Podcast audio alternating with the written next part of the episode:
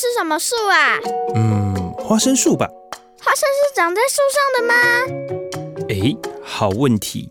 那我们看看到底花生什么树？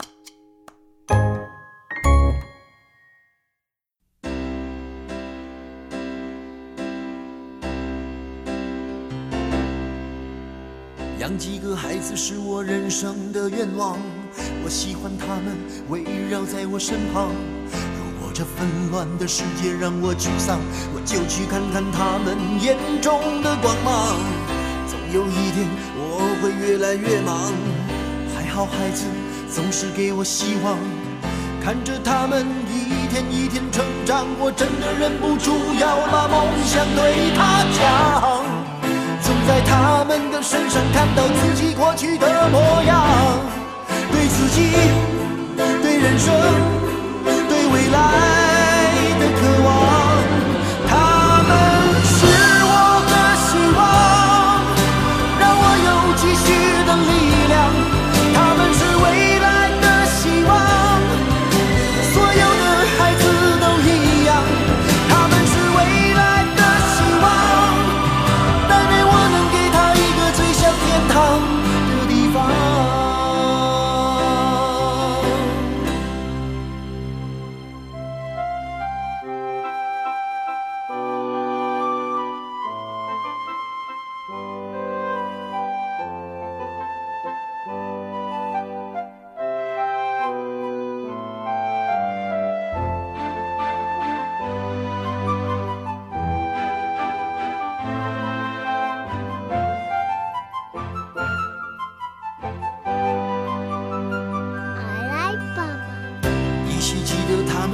时的模样。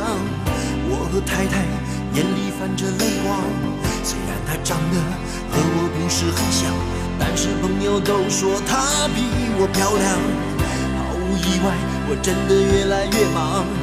还好孩子总是给我希望。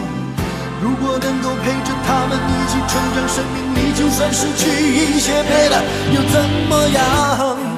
总在他们的身上看到自己过去的模样。对自己对自己。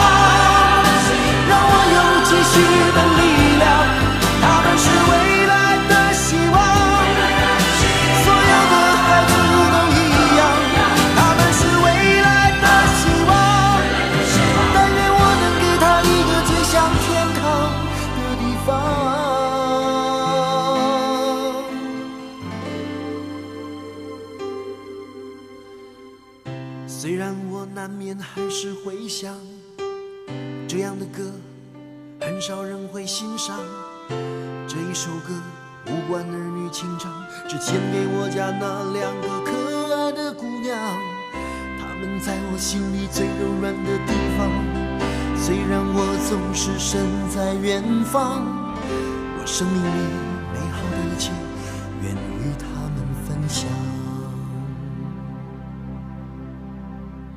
各位听众朋友，大家早安！很高兴又在礼拜天的早上和大家一起共度愉快的一个小时。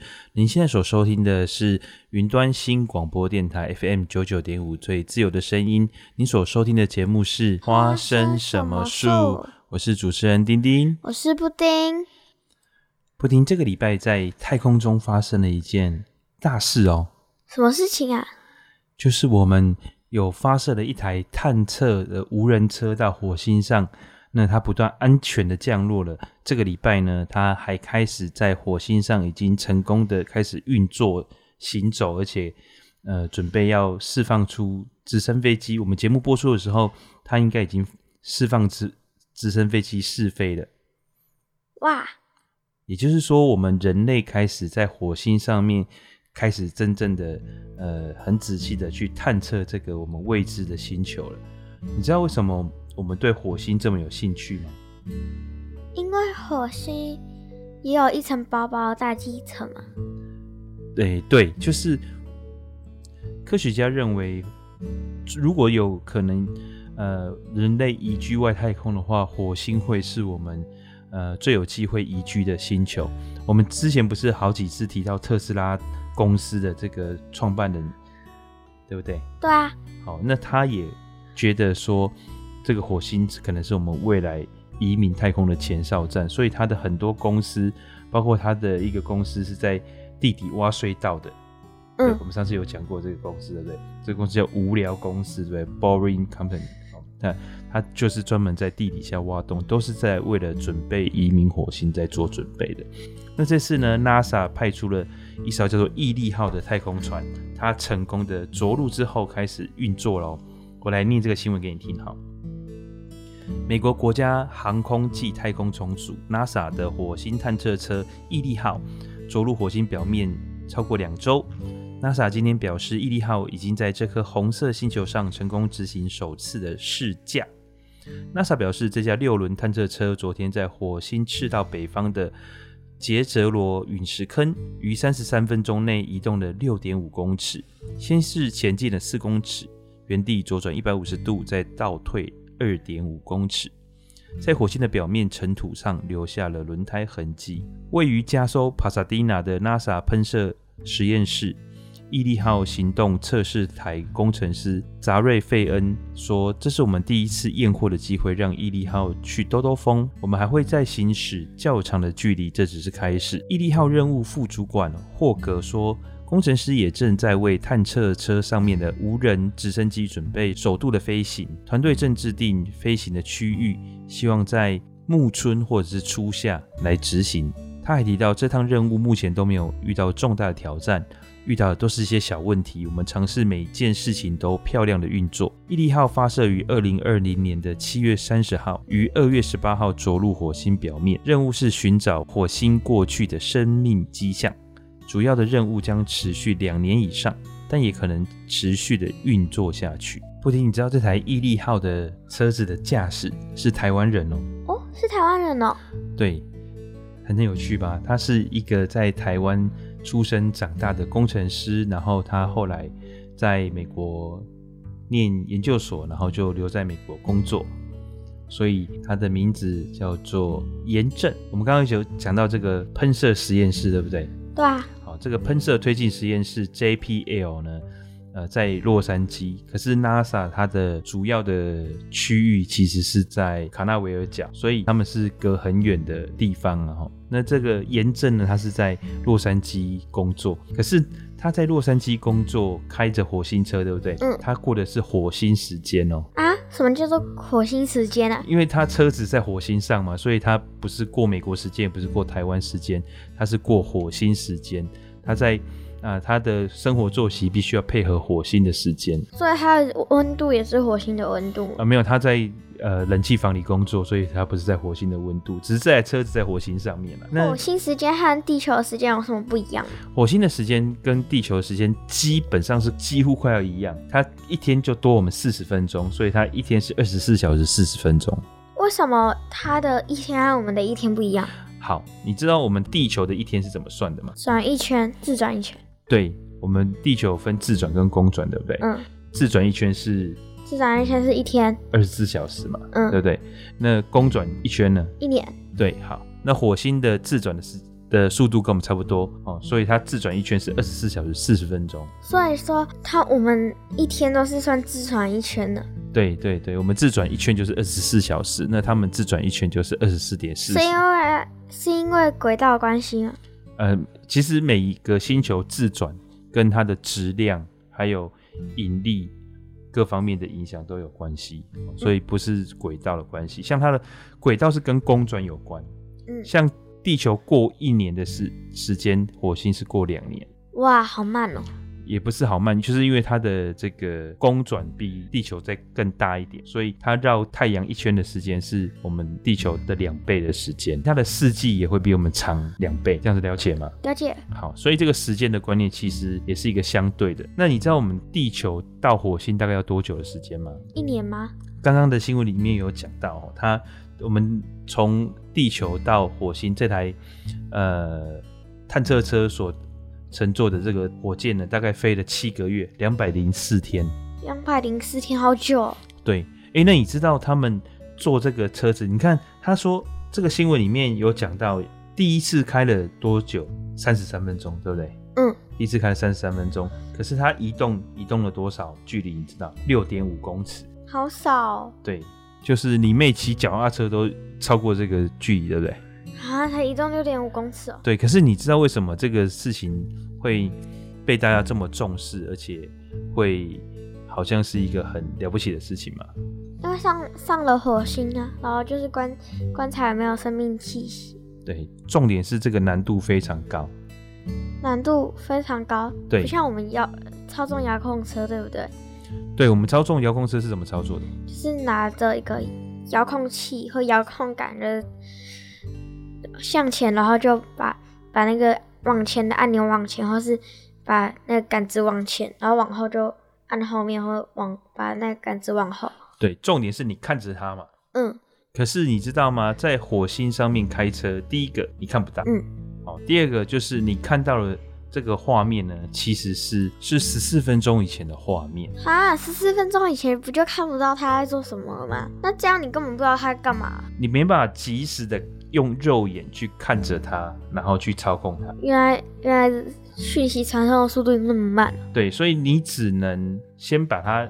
预计规划好，就是他会先把他所有的地形，因为这台车上面搭载了二十多个摄像镜头，嗯，然后还有很多的感应装置在这个上面。那这台车的大小呢，大概就是跟一台货车差不多。哇，货车很大。呃，其实还好，三三公尺长，然后呃两快要三公尺高，两二点七公尺高，然后二点二公尺宽，所以你可以把它想象成一台。货车在货车对，在火星上跑，而且你只能看到它半个小时间的画面，这样很难操纵哎。呃，所以他们会用上面的机器设备，先把它附近周围的地形扫描过一遍，然后用各种的成像技术去模拟它附近的地形。那他们也不是用遥感操作，而是他们把所有他要经过的路线或可能遇到的这个障碍。用城市编码编成一组城市码，然后这个城市码呢，就会送到火星上这台探测车上面的电脑。哦，那探测车上面的电脑就会去把这个城市码变成它的行动。哇，好厉害哦！对，所以他们其实就是有大量的时间去做准备。看，好像三十三分钟内只移动了六点五公尺，可是他事前的准备就要准备好多天哦。那他们接下来呢？我们在播出的时候，他们其实应该已经把这个直升机给飞出去了。可是这个直升机飞出去也面临到一个很大的困难哦。你知道是什么困难吗？不知道哎。我们哎，你之前不是玩过这个？无人机，无人机嘛，对不对？对。好，无人机它要飞回到原来的定点，要怎么飞回来？飞回来？你看，你你用的是比较简单的，它是用肉眼的，对不对？对啊。好，那可是，一般比较高阶的无人机在地球上飞的时候，它要飞回来原地的话，要怎么飞？遥控杆摇回来吗？没有，它其实有个功能叫做 GPS 定位。GPS 定位？对，就是因为我们地球有经度纬度，对不对？对啊。你可以用经度纬度去。确定你现在站的这个位置，然后它机身上面还有一个陀螺仪。所谓陀螺仪就是测试你这个，诶，感测你现在的高度这样子。所以一般的飞行器哈，它是可以经过 GPS 定位，知道你现在是在地球的哪一个经度跟哪一个纬度起飞的，然后起飞的高度是多少。所以你按下这个回复键的时候呢，这台飞机无人飞机就会飞回到它原来的那个位置的那个高度，然后你再把它安全的降下来就可以了。也就是说，它是自动定位的啦。可是，在那火星的无人机怎么怎么有 GPS？对，它没有 GPS，所以它只能记录它原本的路线飞行的方式，然后照这个原本路线飞行的方式倒退回来到原来的位置。所以这个也是必须要输入城市嘛，然后再让它倒退回来执行这样子，所以它是没有 GPS 的。哇塞！所以要练习好几个月。呃，他们这个这个不用练习，这个就是用编码的方式去编。那只是说他们事先的准备，包括呃会不会遇到什么乱流啊，或者是什么呃火星上面有没有什么特殊的状况，他们要先来。测试，然后呃，你要想想看哦，如果他们在中间遇到了一个小小的问题，哦，然后造成他没有办法照着原路飞回来的话，他们可能就再也找不到这台飞行器。而且它在飞行的上面也有一个很大的困难哦，这台直升机它飞上来的时候，它必须要靠空气的浮力，对吗？嗯。哦，因为你知道我们地球上的飞行装置其实都是因为有空气的浮力，所以才飞得上去，所以。一般飞机到了越高空的时候，这个越稀薄，空气越稀薄，它的飞行的难度就越高，对不对？嗯。好，可是火星的空气的这个浓度只有地球的百分之一而已。那它怎么浮上去？好，所以它就必须要用更大的力量让它飞上去，所以它有很多辅助的工具。那这个辅助工具呢，它就是主要是要靠着一个特别设计的旋翼，哈，它每分钟要两千四百转。所以它非常的耗电，哇！那这台直升机呢？它就是它在这个毅力号上面的时候呢，它可以靠着毅力号来充电。那这个充电呢，是用核电池，就是核能的电池。可是，一旦它飞上去之后，就只能靠着它上面的一个太阳能板来充电。那充电效率就会非常不好。哦，我突然想到一个问题，嗯，他他们那边没有地心引力，怎么让车子在？他们有地心引力啊，只是地心引力比较小而已啊。哦。对，他们还是有地心引力的，所以他们在在飞行的过程当中耗电会非常的大。所以它第一次哈，这台直升机叫做机智号，这个机智号第一次的飞行任务大概只会维持二十秒左右。二十秒，好短。对，就像我们刚刚讲到的这个毅力号，它第一次也只是走了六公尺，对不对？嗯。那这个呃机智号呢，它只要飞行二十秒，那它能够飞起来，它的。这个任务就成功了哇！对，那其实呢，它这一整个的任务呢，也只有飞行五次而已。为什么呢？因为它其实只是一个对未来探测的一个前哨，就是说，哎，我试试看在火星上飞这样子的一个无人机到底可不可行？好，那怎么个飞法？会比较 OK。那如果不行的话，是什么地方造成它不行的？哦所以它这五次的任务其实都不长，但是呃都有它的一个意义在。所以呢，呃这台飞机它其实只是来应该讲说它是收集飞行的数据，而不是真正的去执行探测的任务。所以他所以那台直升机没有要探测只是要试一试一下能不能飞起来的。当然如果能探测会更好了但是如果没有办法探测的话它其实最重要的任务是在来试试看这个飞行器在火星上面的状况这样子。嗯。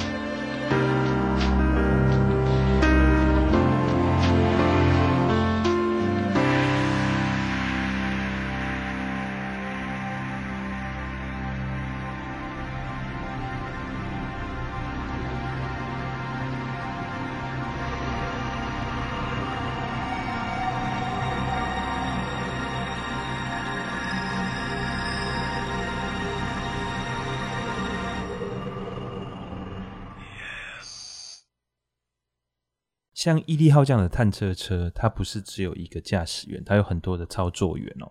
那其中有一个操作员是女生哦，女生呢？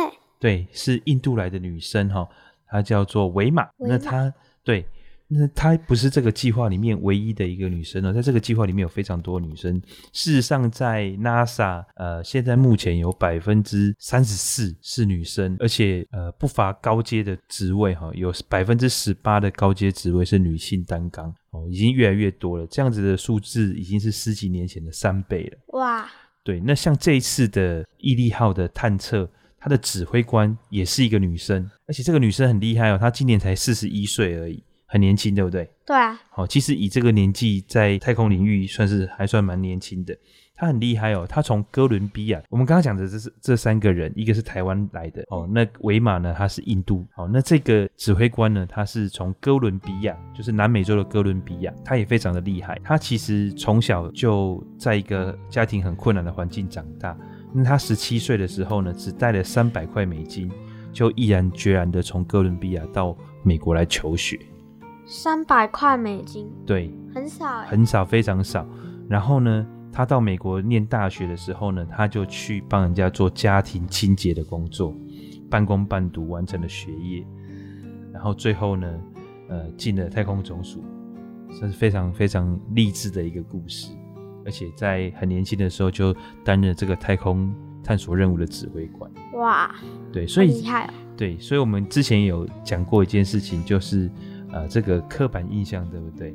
以前觉得好像是科技业啊，或者是冒险啊这些事情，好像都是男生在做的，对不对？对啊。现在其实越来越多的女生在这个行业里面展现出他们的才华，打破我们过去的这种传统观念，告诉我们其实很多事情女生做起来甚至比男生做得更好。嗯。说到打破刻板印象，我觉得有一个新闻让我看了也是觉得还蛮不错的。你还记不记得我们之前有讲过，台湾其实在两性平权上面是非常先进的，包括我们的女性的格员，或是女性在各行各业的表现。其实已经不太受到传统性别观念的束缚了，对不对？对啊。那最近呢，有一个呃，透过万事达卡，就是我们的信用的这个 Mastercard，它有公布了一个最新的女性创业指数哈，在全球五十八个经济体里面呢，台湾的女性创业指数是第十二名。那这个第十二名在亚太地区呢是第四名的高分哦，好高。对，那第一名呢是。纽西兰，第二名是澳洲，第三名是一个我们都去过且很喜欢的国家叫泰国，然后第四名是台湾。它的调查哈，二零二零年的全球中小企业调查，全球仅有三分之一的中小企业主是女性。从东亚太区来看，比例最低的国家只有百分之十九是有是女性的企业主哈。可是呢，在台湾，在台湾的中小企业主里面有三十六点八 percent 是女生哦，数字就已经高于平均值了嘛，对不对？然后再来呢，这个调查里面还有一件很有趣的事情，什么事情啊？就是说啊，他们有一个。平均值哈，就是每投资一块钱，女生创业哈能够获得七十八美分的回收产值，可是男生只有三十一美分。就是说呢，女性企业家其实是比男性企业家更会赚钱的，而且赚超过一倍。真的啊？对，所以其实女生是蛮适合创业，而且创业的成功的机会应该会比较大一点，因为他们能够创造的产值是比较高的。那那我以后要创业。对呀、啊，我也鼓励你有创业的精神。其实我觉得哈，我们台湾的教育不太鼓励人创业，比较希望大家都循规蹈矩。可是我比较鼓励你能够有创业的精神，看到有兴趣的事情去了解它，然后找到能够获利的机会。其实赚钱不是件俗气的事情，知道吗？嗯，赚钱是能够一种荣誉，能找到工作就不错。哎，对，当然它是一个荣誉，但更重要的是赚钱其实是让我们能够帮助更多的人。你了解吗？因为第一个，你有钱，你就可以去帮助人嘛，对不对？嗯。第二个是你在赚钱的过程当中，你创造了就业机会，你创造了带动。周边的产值哦，就是生产出来的东西是有价值的，那也会带动这个产业周边的工作机会。所以一个公司赚钱，它才养得活员工嘛，对不对？嗯。如果每间公司都亏钱，它怎么养员工？对不对？嗯。所以爸爸鼓励你能够有想要创业的精神，而且要有这个想要创业的勇气。嗯。那我们就来听一首歌吧。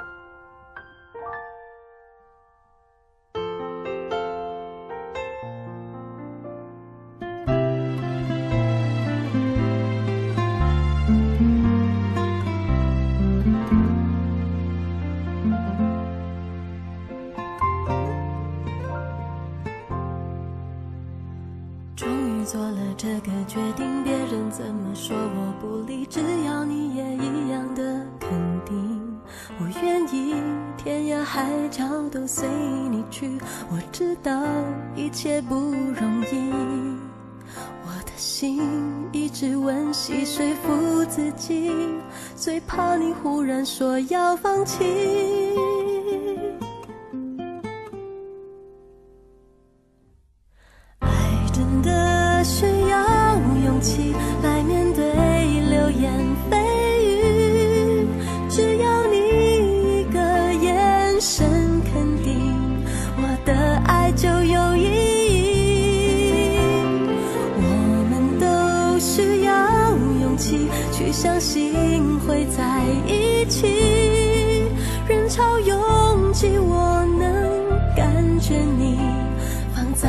我手心里，你的真心。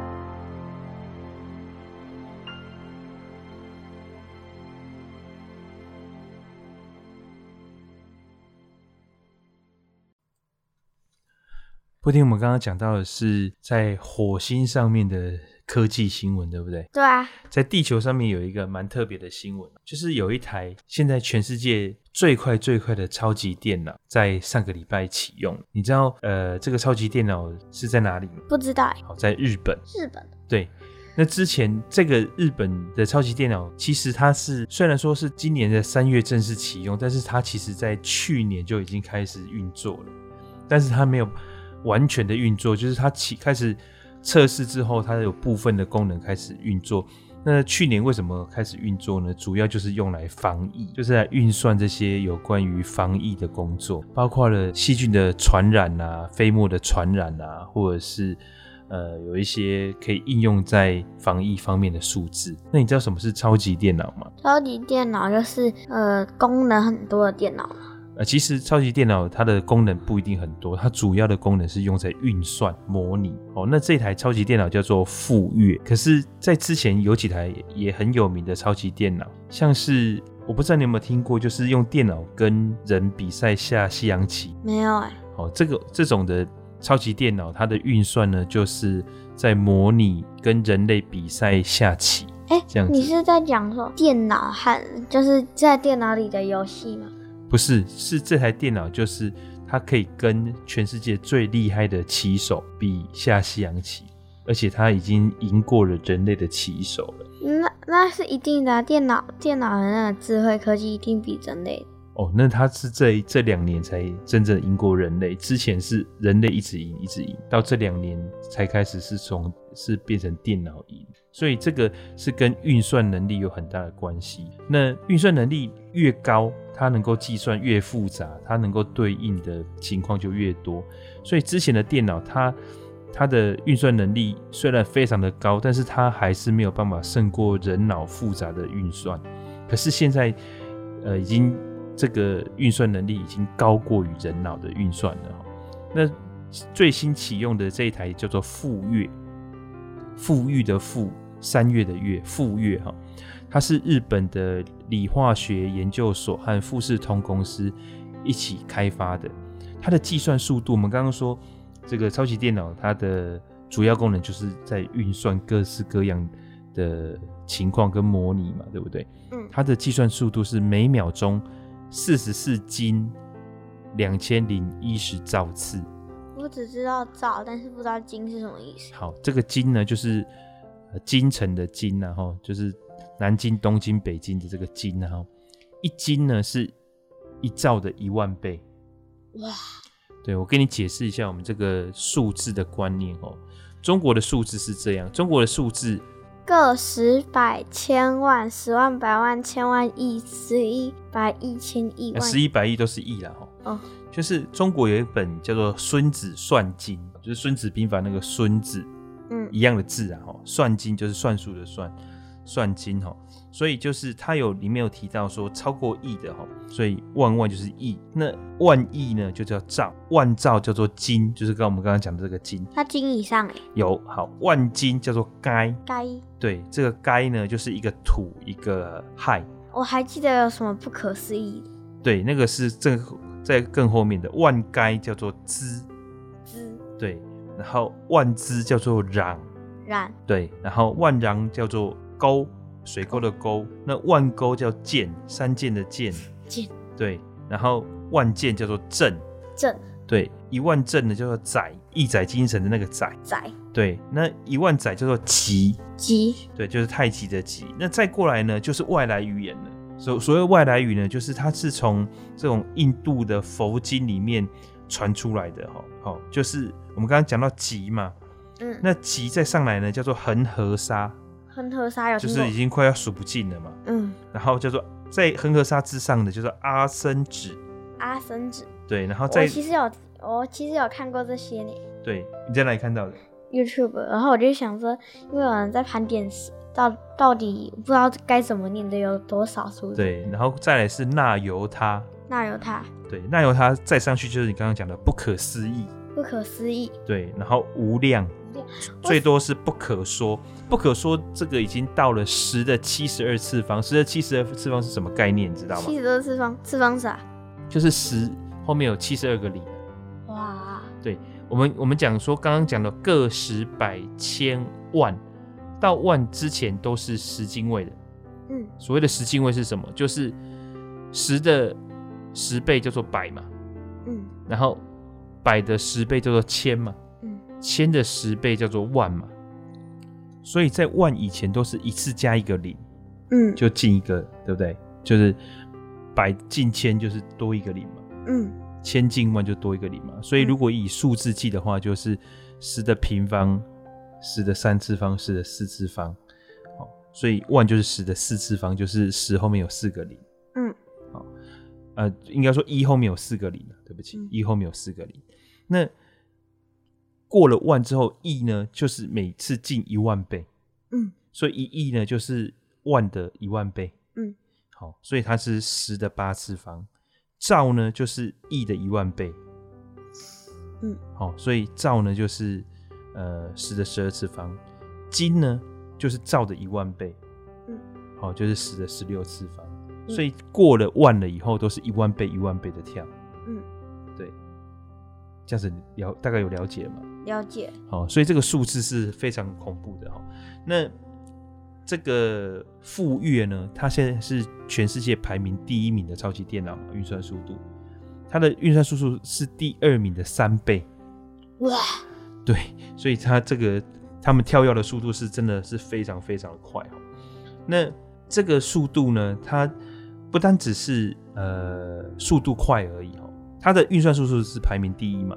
可是这台富岳它很厉害的地方是在这个评比有很多种评比哈，它另外在实用性的运算、人工智慧跟大数据的解析这三项也是冠军，所以它是第一次拿到四冠王的机器哦。哦，之前它这种超级电脑可能各擅所长，就像我刚刚讲的，呃，像之前讲到这个深蓝，它可能是人工智慧，就是它很能够去运用它的这个运算速度去解析这个棋下棋的棋局，对不对？嗯。可是这台富悦呢，它是在这四项，包括运算速度、实用性的运算、人工智慧跟大数据的解析，都是冠军。嗯。哦，非常非常的强。所以呢，他在去年其实也出了很多的风头，他就有运算出来有关很多疫情的数据，像是他就建议啊，我们的口罩是布织布的最有效。可是戴两层布织布的口罩跟戴一层布织布的口罩，经过这个富岳的运算，其实防疫的效果只差了四趴，百分之四。所以其实戴单层的戴好其实就够。除了防疫功能之外，它也可以模拟气候的运算。气候也可以哦。对，像我们现在的天气预报，其实也是现在越来越准确的原因，也就是因为我们把很多的这种。参数值输入进去，比方说气压啊、气温啊，还有各地的这样的各种的参数输入到电脑里面去，它就会跑出来这样的一个预测。那另外呢，它也可以预测地震之后发生海啸的情况，那也可以很快速的在地震发生之后，它就模拟出来，就是说各地可能会发生什么样的灾害，那会不会有海啸？海啸的。情况有多严重，然后根据这样的运算结果，对于民众发出警报。所以，我们超级电脑的运用已经越来越跟人类的生活靠近了，不是只是在这种学术研究方面，而是真的能够帮助我们去适应环境、改善环境，或者是提早的预防灾难，甚至对于防疫是有帮助。竟然会对防疫有帮助哎，没想到哎、啊。所以，因为你知道它它为什么部分启用超级电脑跟你想象中的可能不太一样？超级电脑它不是像我们家桌上摆了一台电脑这样子，嗯、超级电脑它基本上就是一个仓库这么大。哇，一个仓库。对，所以它里面的运算的机构就是像是柜子一样，一个柜子一个柜子一个柜子，然后用光纤连接起来。那这些光纤连接起来的电脑，它们就可以透过彼此的协作来做运算，所以才可以这么快。哇塞！所以不是，我还以为那种超级电脑是要买的。哦，那个超级电脑，他们基本上一般人买不起啊，都非所以拥有超级电脑的都是一些国家级的单位或是财团才会有办法去研发出来这样子的系统。我还以为只是一台电脑。没想到那么大台。其实爸爸国小的时候刚开始接触电脑的时候，哈，电脑系统有分两种，一种叫 DOS 系统，一种叫 TOS 系统。那 DOS 系统的意思呢，就是它是 Disk Disk Operation System，就是说它是用磁碟片开机的。嗯、我们一般的家用电脑就是用这个 Disk Operation System 哈。那另外一种叫 TOS 系统，TOS 系统是用 Tape，它是用一个磁带哈。这个磁带系统呢，基本上它就不是家用电脑，它就是像是在这种学术型的单位才会有。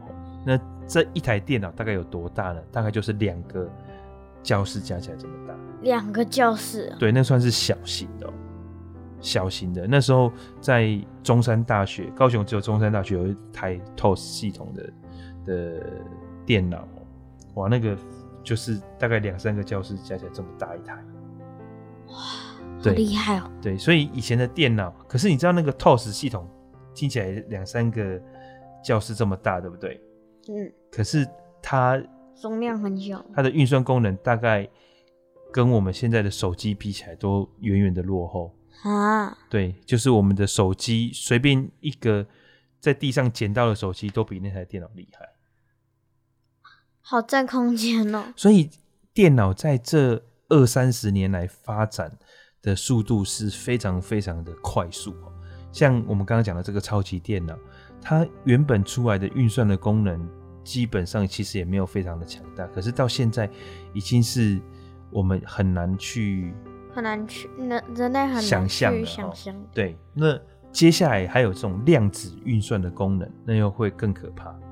量子运算是什么东西啊？你其实哈问到一个很重要的核心点，量子它不是一个东西，量子它其实是一个状态，就是我们把物理性的东西分解，分解到最小的时候，它就会变成电子、离子、光子这些东西，就非常非常细微的东这些东西。那这些东西呢，它只要能够到达叠加的状态，叠加的状态是什么意思呢？就是它会变成一个很特殊的形式，同时有两种状态。我比方说好了，就是水有三态，对不对？有固态、液态、气态嘛。那有没有可能是同时存在着是气态跟液态，或是固态跟液态的？不可能吧？不太可能。哦，其实有可能，就是在呃四度 C 的时候，冰水是可以共存，嗯，就是这个时候水分子它可能是。固态可能是液态，它同时会存在固态跟液态两种状态，在四度 C 的时候，所以每种物质它在一个条件之下，它有可能会变成同时存在的两种状态。哦，那这个只是一个很粗浅的比喻啦。哈。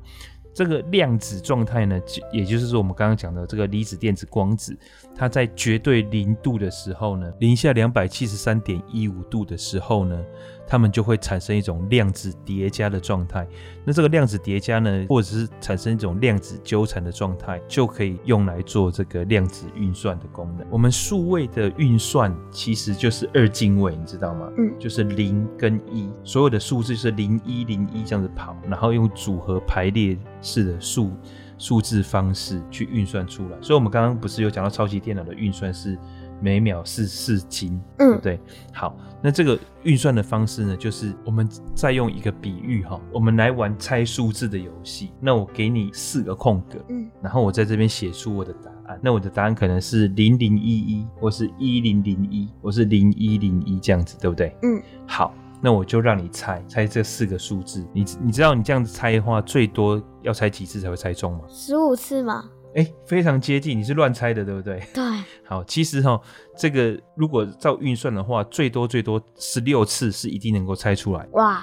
对，十六次就一定会猜对。可是，一般来讲都不会这么倒霉，猜到第十六次才猜对嘛。嗯。所以它有个平均值，就是说，这这样一个四个四位数的数字的话，你会猜八次才会猜中。嗯。哦，就是说运算八次之后会得到正确的结果。可是呢，如果用量子电脑去有计算的话，它的特点我刚刚讲过，它。同时会叠加，对不对？所以叠加的意思呢，就是我们丢铜板不是零就是一，对不对？可是如果这个铜板在空中转的时候呢，它是不是同时又是零又是一？嗯，我们可以这样看，六又是零又是一嘛。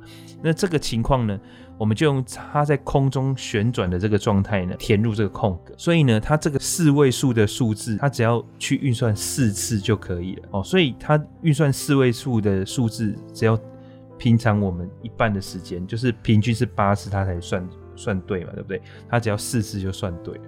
这个四次跟八次的数字差距，你可能觉得没有很大，对不对？嗯。好，如果呢，它是要我们算出二十位数呢？二十位数。对。哇，好多。好，如果一般来讲，我们算二十位数的话。大概要一百万次的计算，一百万次啊？对，一百万次。可是如果用这种量子计数的话，我们只要算一千次就可以算出来。哇，好少哦。对，所以这样子的数字是不是就拉开了？嗯。所以你会知道说，如果这个位数越高，它节省的时间就越多。嗯。好，所以为什么量子电脑会比传统电脑来得快、来得厉害的原因就在这边，就是因为它同时一个量子可以。在纠缠的情况下，或是叠加的情况下，它可以成为零或一这样子一个特性，它的计算量就会少非常非常的多，它的这个计算的速度就会增加。我觉得应该太难了，对不对？所以你这，因为它现在也还没有真真正的可以量产，或是进入到使用阶段，这个现在只是一个概念而已。嗯。那如果真的有这样子一个量子的技术，再加上我们现在越来越进步的通讯的。传输速度。我们刚我们之前有讲过五 G，对不对？嗯，就是四五 G 比四 G 快非常非常非常多，对不对？嗯，好，所以你会发现我们现在的进步的速度真的是非常的可怕。可能过去十年是之前一百年进步的速度，那接下来可能是过一年就会超过过去一百年进步的速度。哇塞！对，所以有人会说，这个人类在未来的几年会产生一个非常非常强烈的变化，是超过工业革命对我们产生的影响。所以这个可能我们可以期待看看。我被那个量子听到不知道该讲什么了。哦，这个我也觉得是一个很可怕的技术哈。那现在超级电脑已经让我们很难去理解，对不对？嗯那未来的这个量子电脑如果出来的话，我就觉得这个真的是太可怕了，也不知道高高兴还是该觉得害怕了哈。总之，呃，我觉得我们就拭目以待吧。嗯，好，那我们今天时间差不多了，那跟各位听众朋友说拜拜喽，拜拜。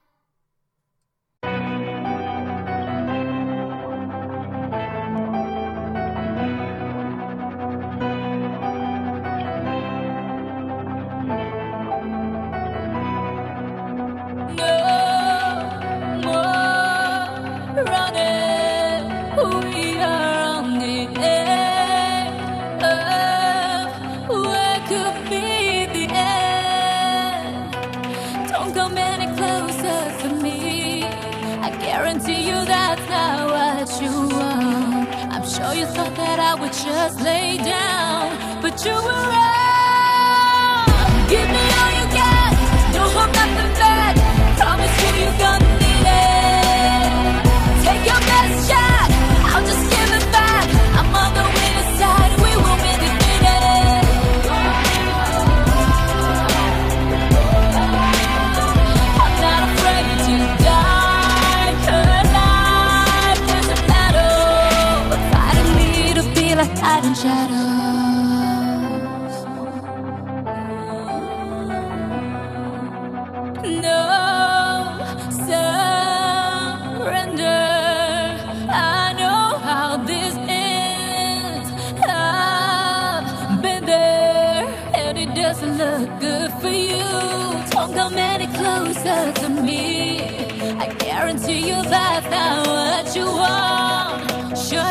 that I would just lay down, but you were right.